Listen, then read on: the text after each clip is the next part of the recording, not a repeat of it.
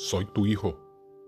Sé bueno conmigo, para que viva y obedezca tu palabra. Abre mis ojos para que vea las verdades maravillosas que hay en tu palabra. Estoy en esta tierra de paso.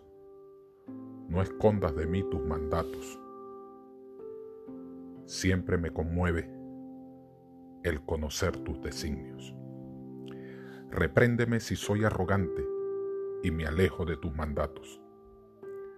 Defiéndeme de los impíos y burladores, pues he obedecido tus leyes. Aunque otros hablen contra mí mentira, yo meditaré en tus decretos en paz. Me gusta atender tu palabra. Me dan sabios consejos.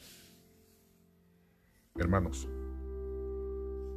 este Salmo 119 tiene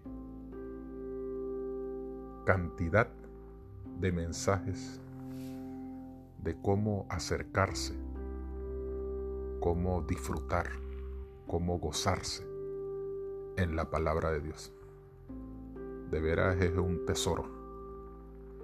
Te animo a que lo estudies cada día, una parte dos versículos, tres versículos. Y verás que la palabra de Dios tomará posesión de tu vida y tendrás recursos, tendrás memoria, tendrás ilusión con este Dios tan grande que nos ha salvado.